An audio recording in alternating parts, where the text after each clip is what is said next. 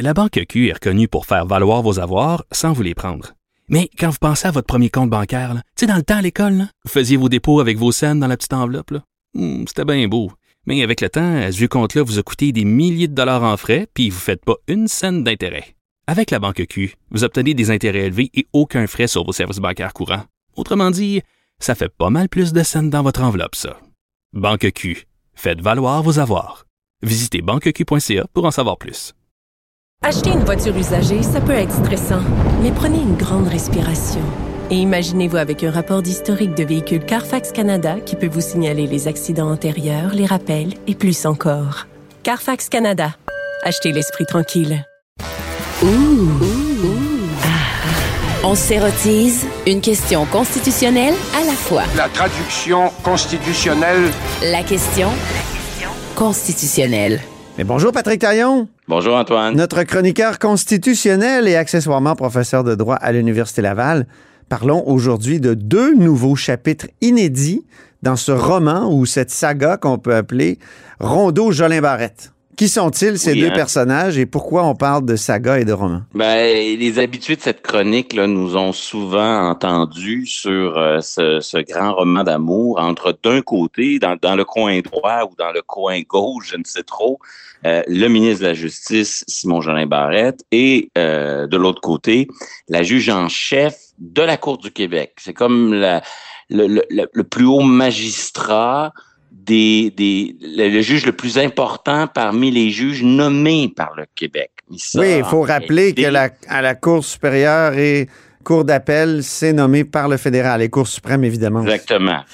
Et, et à la Cour du Québec, on veut, on veut autant être légal à, à égalité avec les juges de nomination fédérale que l'Assemblée nationale tient à son autonomie, autonomie par rapport à Ottawa. Mhm. Et donc, euh, là, on est dans un contexte où les juges de nomination fédérale regardent souvent la Cour du Québec de haut euh, parce qu'ils vont la qualifier de, de tribunaux inférieurs, mais euh, ça fait partie aussi de la, de la dynamique. Donc, depuis plusieurs années, euh, c'est, c'est- ce- sept juges en chef et, et le ministre de la Justice ont un certain nombre de désaccords. Et dans la dernière semaine, il y en a deux nouveaux qui se sont euh, ajoutés.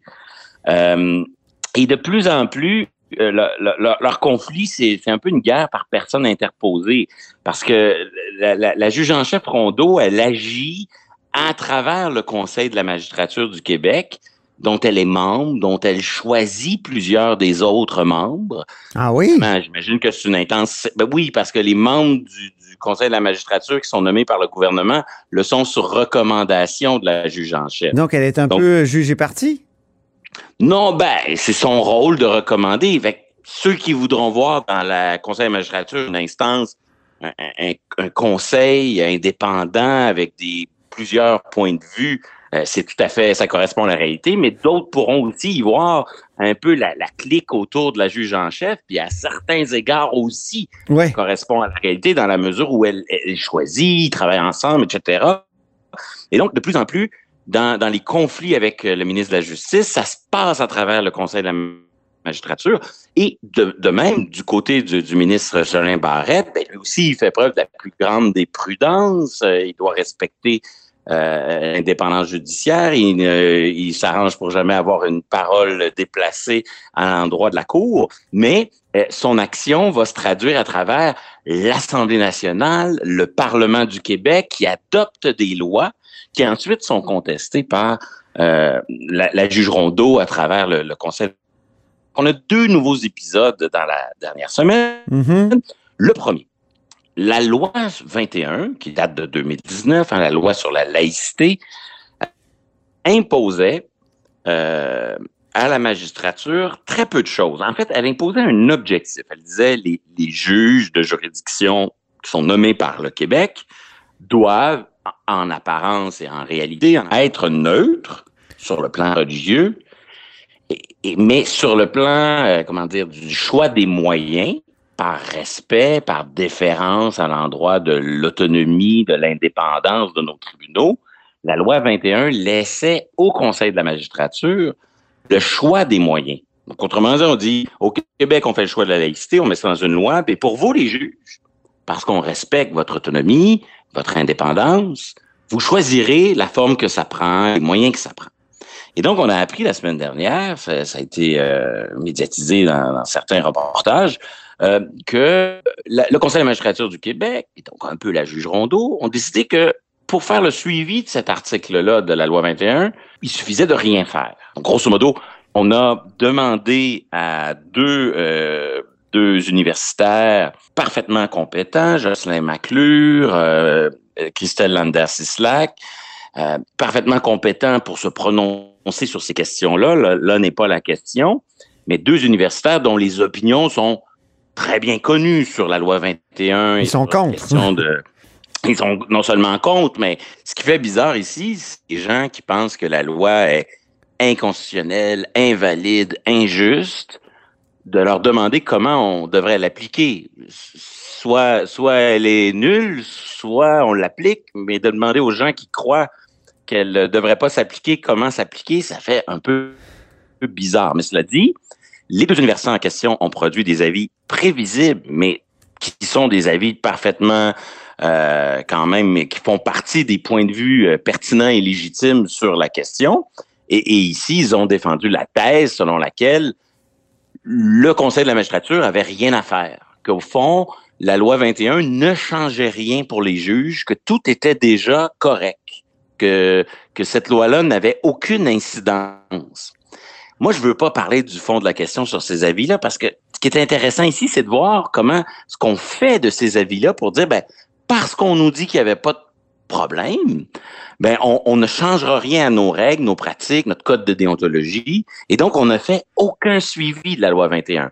Et là, on voit une constante, là, comme avec le projet de loi euh, sur euh, les, les, crimes euh, sexuels euh, que la juge Rondeau, pour lequel la juge Rondeau disait cette loi-là devrait pas exister, je m'en occupe, je veux pas que votre loi s'applique à moi. Mais là, on dit la même chose. Votre loi 21, on veut pas qu'elle s'applique à nous, on change rien, on y donne pas de suivi. Donc, des juges qui veulent tellement vivre leur indépendance judiciaire qu'ils commencent à penser que le législateur a plus d'emprise sur eux, qui veulent ah échapper à la loi. Donc, on a, on a vraiment, ça aurait été si simple, si facile, si courtois de dire, ben oui, en suivi, de la loi 21, nous adoptons un petit paragraphe dans notre euh, règlement interne, dans notre code de Sur les signes religieux. Hmm. Sur, bah, même pas, là, sur l'importance de la neutralité. Juste un effort, là, à la limite sans conséquence, juste pour dire, parce que vous avez adopté la loi, on adopte un truc qui est très général et qui veut rien dire, hmm. mais au moins on pose un geste. Non, ils veulent même pas poser le geste parce que, au-delà du débat de fond, hmm sur qu'est-ce que la laïcité et la neutralité, je sais pas moi, chez un juge, qu'est-ce qui est approprié, il y a ce réflexe euh, très fort depuis euh, quelques années de dire, ben, quand le législateur parle, c'est pas pour nous. Nous, la loi s'applique pas à nous. Votre loi ne change rien pour nous. Des juges qui font plus que contrôler la loi commencent à dire, nous, nous, on y échappe. Nous, on n'est pas comme les autres. On y échappe à la loi. Et ça, c'est inquiétant. De l'autre côté, parce que ce, cette danse se joue à deux, euh, c'est un tango qui se joue à deux. On a eu la semaine passée, c'est passé un peu inaperçu, le projet de loi numéro 8. C'est une loi. OK, c'est la deuxième controverse que tu veux aborder, là, Patrick. Exactement, exactement. Projet de loi 8, donc euh, déposé par le ministre de la Justice, pour améliorer le système de justice. Euh, mais c'est une loi un peu omnibus qui modifie plusieurs choses. Le la raison d'être de cette loi, c'est un peu compliqué, mais c'est pas euh, le gouvernement de la CAQ qui a décidé de légiférer ce matin, euh, la semaine dernière, sur euh, le système de justice. C'est la Cour suprême qui a imposé au Québec de revoir sa loi. Ah oui. À la suite d'une longue saga sur laquelle on avait chroniqué dans le passé. La chicane sur les seuils, là. Les seuils de, ben de, causes admissibles, là. Oui, oui toujours la même rivalité entre les juges de nomination fédérale, les juges de nomination nommés par Québec. Les juges de nomination fédérale sont mis à poursuivre les juges de nomination jusqu'en Cour suprême. La Cour suprême leur a donné partiellement raison et ça, ça force Québec à légiférer. Dans un contexte où il y a beaucoup de tensions entre le ministre de la Justice et la juge en chef, il faut qu'on réécrive la loi qui organise la juridiction de la juge en chef. Mais là, elle ne peut pas dire atteinte à l'indépendance judiciaire. C'est la Cour suprême qui l'oblige à légiférer. Mm-hmm. Mais en lisant attentivement la loi, on découvre que comment dire, euh, le législateur québécois s'apprête à laisser un petit cadeau pour la juge en chef Rondeau et ses amis euh, du Conseil de la magistrature dans le projet de loi 8. D'abord, on, on, diversifie la composition du Conseil de la magistrature pour y amener plus de points de vue. Euh, on ajoute des nouveaux membres, euh, membres euh, spécialisés dans l'aide aux victimes. on permet que dorénavant, il va y avoir au sein de la magistrature des, des, juges qui vont être nommés et qui ne viendront pas du barreau, qui vont venir de la Chambre des notaires. Je pense que c'est une excellente chose. Oui. Donc, au Conseil de la magistrature, ça nous prend un représentant de la Chambre des notaires. Euh, donc déjà, ça, ça peut être sensible. Il va falloir voir, est-ce que la juge Rondeau va considérer que un, un, changement à la composition du Conseil de la magistrature, c'est une atteinte à son indépendance ou on, on, va reconnaître que, ben oui, depuis toujours, la loi nous dit comment est composé le, le, le Conseil de la magistrature, puis c'est normal que le législateur adapte cette, euh, cette composition. Mais, mais là où ça risque d'être encore plus sensible, le Conseil de la magistrature, Antoine, va devoir entrer là, dans un, un minimum, là, respecter minimalement euh, ce qu'on appelle généralement la transparence. Donc, ils vont devoir publier chaque année un rapport sur leurs activités. Oh! euh, ils vont devoir ouvrir leurs livres et leurs comptes qui vont être C'est normal! par le vérificateur. Ben, je sais pas, moi. Peut-être que l'indépendance judiciaire s'oppose à cela, là. Aïe, aïe, aïe. Si... non, mais c'est le minimum du minimum. Là. La, loi sur l'accès à l'information, on le sait à quel point c'est une loi qui est souvent critiquée, mais elle ne s'appliquait pas. En tout cas, les juges considéraient qu'elle ne s'appliquait pas à eux. Donc, toujours ce point de tension. Dans quelle mesure les juges sont, oui, ils contrôlent les lois, mais est-ce qu'eux-mêmes, ils sont au-dessus de la loi ou le Québec peut encore imposer des règles générales qui s'imposent à la façon dont on organise le pouvoir judiciaire. Là, on arrive dans, cette, dans une zone très sensible. Ah, c'est fascinant. intéressant à suivre. Oui. Parce que là, tout le monde est pour la transparence. Ben oui. Donc, qui va être pour euh, que le vérificateur général vienne vérifier les livres? Qui va être contre euh, le fait que que, que on ait euh, l'application de la loi sur l'accès à l'information. Mais prenons, là, ce, débat ce projet de loi-là va être débattu devant les, devant l'Assemblée nationale. Donc, qu'est-ce que vont faire les, les, les oppositions?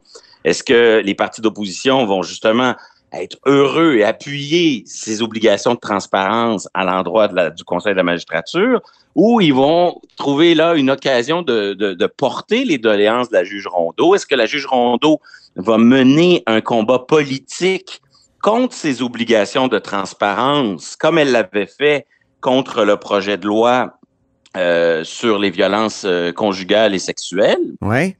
Euh, donc, est-ce qu'elle va aller en, en commission? Euh, est-ce qu'elle va donner des entrevues contre le projet de loi? Ou au contraire, est-ce qu'elle va accepter de, de, de, de, se soumettre à ces, à ces règles-là? Est-ce qu'elle va y voir une atteinte au principe constitutionnel d'indépendance judiciaire?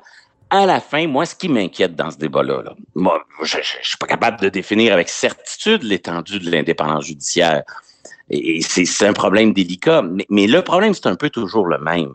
C'est-à-dire que le droit constitutionnel, ça, ça place des principes et ça en fait des droits fondamentaux au-dessus de tout. Ouais. Puis souvent, on s'accroche à un, puis on le prend de manière isolée. Et le problème mmh. de notre magistrature, surtout des juges des cours euh, euh, euh, provinciales, c'est que depuis qu'on leur a reconnu un droit à l'indépendance judiciaire, ils ont tendance à devenir des fondamentalistes de l'indépendance judiciaire, comme si tout le reste n'existait pas, comme si le législateur avait plus d'emprise. Ah oui. Et, et, là, il va falloir faire attention. C'est pas parce que vous êtes des juges indépendants de la loi qu'il n'y a plus aucune loi qui s'applique à vous. Là, on a l'impression que ces tribunaux-là, qui ont toujours été organisés par des lois, dès qu'on veut amender ces lois-là, on, on, on, on crie à, au scandale selon lequel une modification à une loi qui les organise serait automatiquement une atteinte à leur indépendance. Hmm. Alors, les litiges se sont multipliés sur le sujet, mais il faut, à un moment donné, prendre une bonne respiration puis dire oui, oui, l'indépendance judiciaire, c'est fondamental, c'est essentiel, mais dans le plat de bonbons, là, c'est un bonbon parmi d'autres. Des fondements de l'État, il y en a d'autres. Ben oui. Et le législateur, qui a une compétence sur l'administration de la justice, mais c'est une réelle compétence et elle est aussi prévue par la Constitution, mmh. cette compétence-là. Espérons euh, que euh, les choses vont se clarifier et surtout que les tensions vont s'apaiser, mais c'était quand même fascinant le- de voir comment le projet de loi 8 réserve de petites surprises lorsqu'on le lit plus Ben oui. finement. Merci beaucoup de ta lecture fine d'ailleurs. Et je- moi, je comprends que le fondamentalisme de, de l'indépendance judiciaire n'aide vraiment pas les choses. Merci beaucoup, Patrick. On se reparle la semaine prochaine. Et c'est ainsi que se termine là-haut sur la colline en ce lundi. Merci beaucoup d'avoir été des nôtres. N'hésitez surtout pas à diffuser vos segments préférés sur vos réseaux. Ça, c'est la fonction partage. Et je vous dis à demain.